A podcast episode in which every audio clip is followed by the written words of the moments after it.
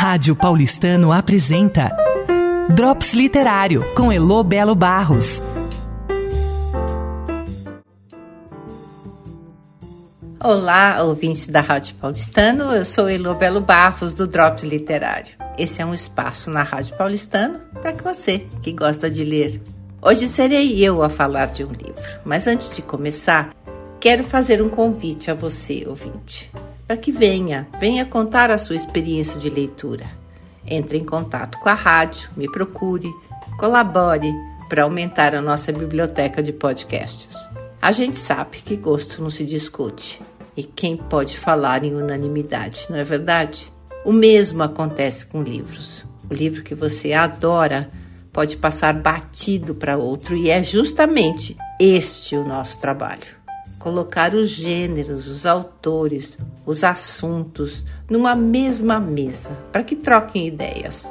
Uns gostam mais de aventura, outros mistérios, humor, psicológico, saga. O que mais posso falar? Romance, romance histórico, biografia, poesia. A lista é, é longa, é muito longa. Você então está convidado, convidada para falar de livros, um livro que marcou sua vida, um que você acabou de ler e que gostaria de convidar outros leitores para uma conversa, ou mesmo um clássico que você acha imprescindível ler ainda nesta vida. Qual seja o seu motivo, venha. O importante é dividir conosco o seu prazer de leitura. Hoje vou falar do livro O Sol é para Todos, de Harper Lee. Esse livro foi um sucesso desde a sua publicação nos anos 60. A história se desenrola no início dos anos 30 e acompanha três anos da vida de dois jovens, Jem e Scott Finch, na pequena e decadente cidade de Maycomb, Alabama, sul dos Estados Unidos, terra de profundo preconceito racial. Vamos acompanhar Scott, que é a narradora da história, e Jem, seu irmão mais velho, filhos de Atticus Finch, advogado branco que defenderá Tom Robinson, um homem negro acusado de estuprar uma garota branca. Sobre este pano de fundo, as duas crianças e mais seu amigo, que passa as férias de verão na cidade, chamado Dale, começam a compreender o estranho mundo em que vivem.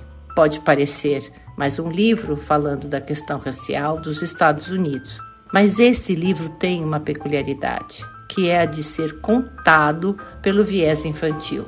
O contraste da inocência versus a gravidade do que está sendo contado torna a realidade ainda mais crua, mais difícil. As crianças sofrem as consequências da postura, da escolha de áticos. Ao mesmo tempo, parece que eles sentem orgulho da coragem desse pai.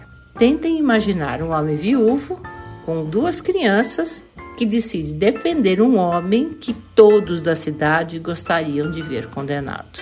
A menina Scoot, de seis anos, é brigona, inteligente, curiosa, questiona, se incomoda, não compreende, volta a perguntar. Ela é uma profusão de energia. O que me prendeu, além do ponto de vista infantil, foi a construção dos personagens. Falo aqui não só dos personagens principais, mas também dos secundários.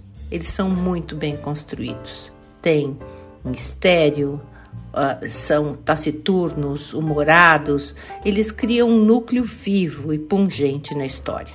A menina Scoot tem seis no início, quando começa a história, e segue até os seus nove anos. Vale prestar atenção nessa transição do tempo do como as crianças vão aprendendo à medida que a trama se desenrola.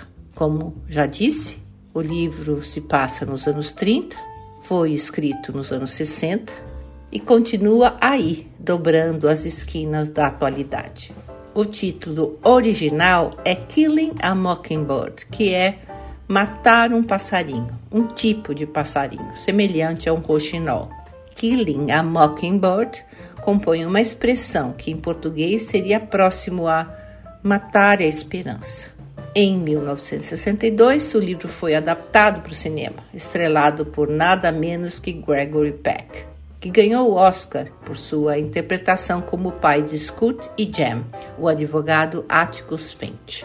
Mais uma curiosidade: a autora, Harper Lee, foi amiga de infância de Truman Capote. Inclusive, o ajudou nas pesquisas para o livro A Sangue Frio. Truman Capote e o garoto Dill têm lastro na vida real. É um livro extremamente tocante, um livro que vale o seu tempo. Obrigada a todos os ouvintes da Rádio Paulistano, a rádio de sócio para sócio. Rádio Paulistano apresentou Drops Literário com Elo Belo Barros.